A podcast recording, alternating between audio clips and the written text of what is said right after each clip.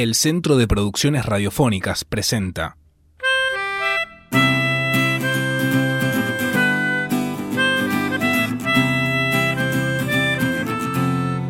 El podcast de los que sobran. Una charla sobre el grupo Los Prisioneros.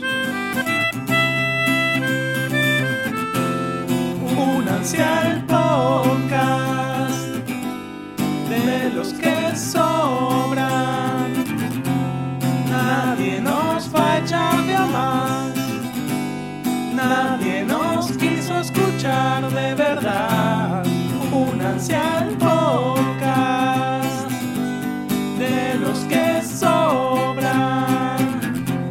Nadie nos de más. Nadie nos quiso escuchar de verdad.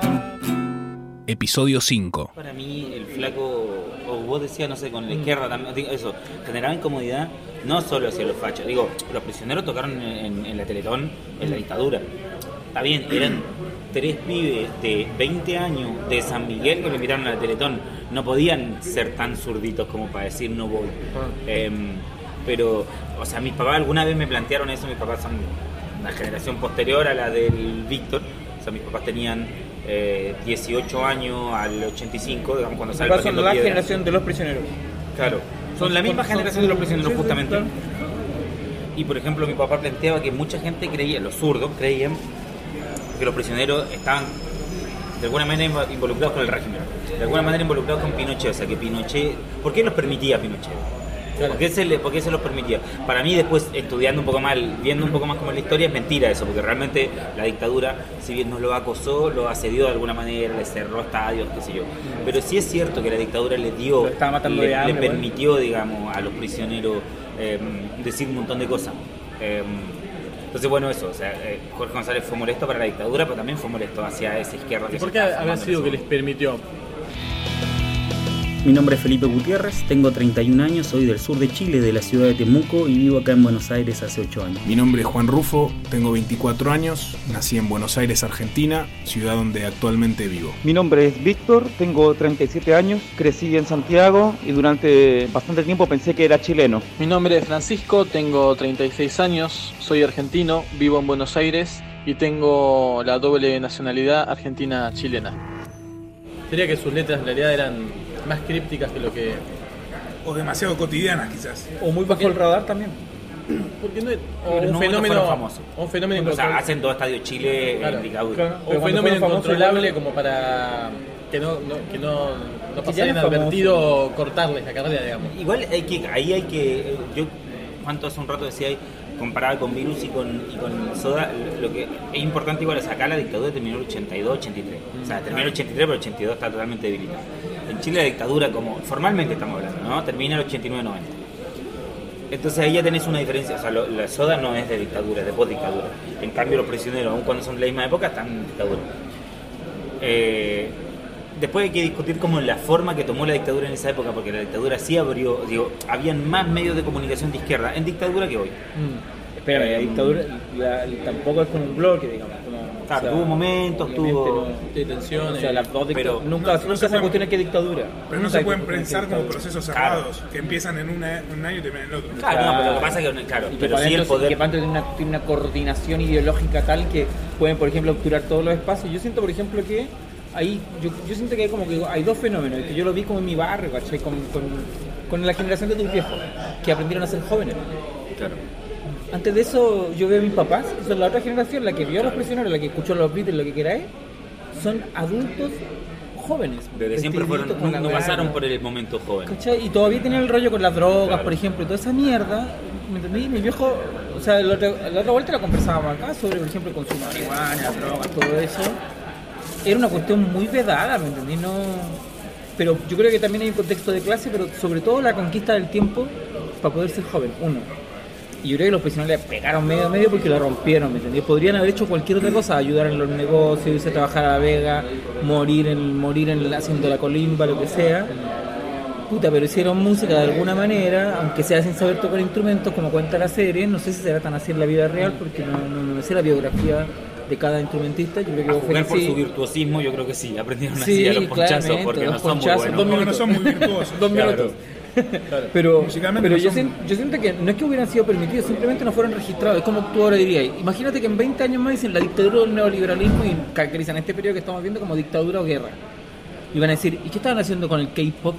Claro. Ni una weá, pues si a nadie le importa esa Lo weá. dejaron pasar. No existía la weá, no existía, estaba subregistro. Y cuando lo pararon, cuando fueron famosos, cuando llegaron al mainstream, dirían ahora, Ya está. obviamente lo quisieron parar, pero Le- ya le decían que era. no habían cosas ya fue, claro, o le cerraron un estadio, pero la gente llegó igual, ¿me entendió? Claro. O si no llegó igual, lo esperó hasta el siguiente, le chupó un huevo ya, o sea, ya, ya se habían montado en esa mierda, ¿cachai? Nadie en el resto del planeta toma en serio a este inmenso pueblo lleno de tristeza.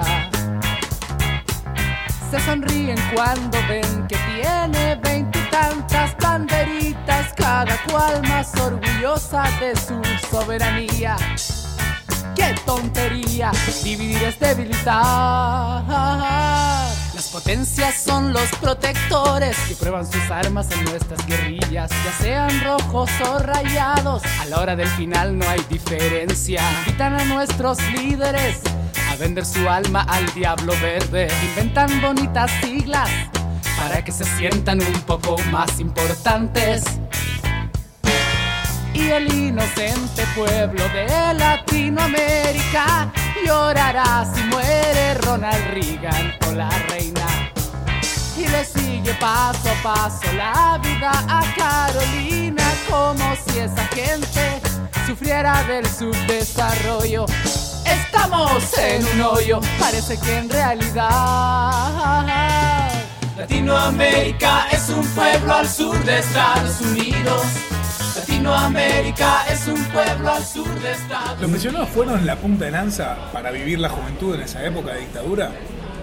Yo creo que un, un elemento más. Ahí me costaría darle una tanta relevancia. ¿Cómo se construía la O sea, juventud en, no, en es- tanta represión? La juventud en tanto espíritu crítico, espíritu de, de que no me importa nada, un tanto medio este, libertario, punk. ¿Cómo se construyó en, en la época de dictadura? Porque los mencionados tienen algo de eso. Sí, a, mí me- a mí esa idea, si, lo vemos de lo musical, para mí socialmente hay muchas cosas, pero musicalmente hay, hay otra corriente súper importante en Chile, la dictadura, que es el trash, el metal.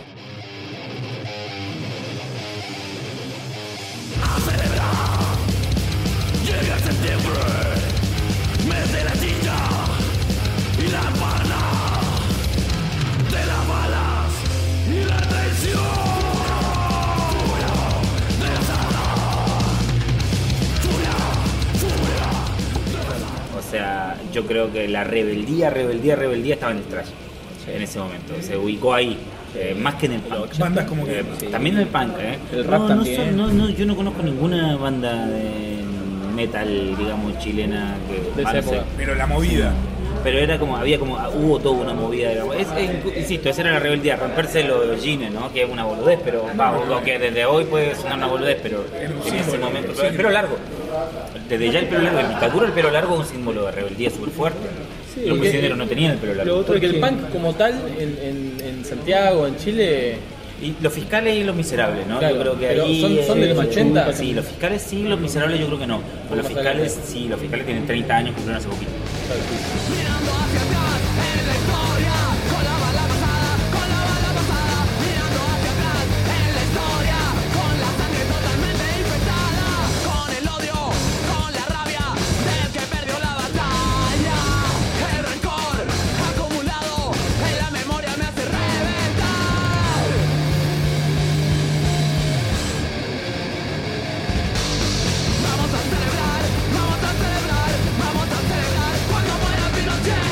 Fines eso 80 sí, igual, igual fines 80. Sí, fines de 80, todo esto es fines de 80, ¿no? De 80, claro, porque sí, yo también Yo escuchando- desconozco al- a los paralelos de los, los 80 del punk, no, no, no Claro, idea, escuchando los fiscales, Tiene que haber habido.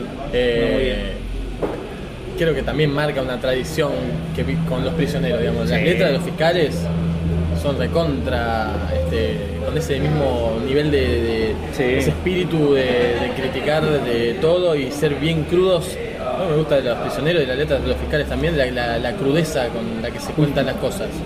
Que mm, es una pluma eh, con metáforas muy palpables, sí. Claro, sí es no, que hay no descansa en, gran- en grandes pliegues discursivos. No, no, no, o sea, no, no, tenés no que darle no una vuelta. no Es, es una es- poesía- es una charla que te dicen. Claro.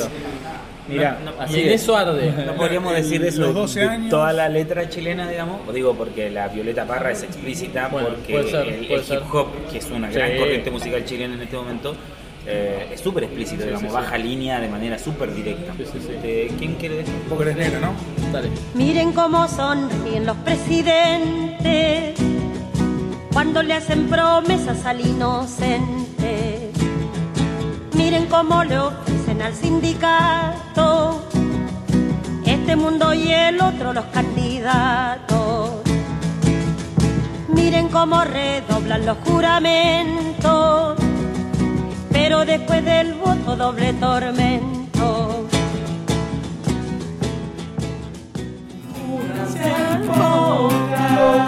de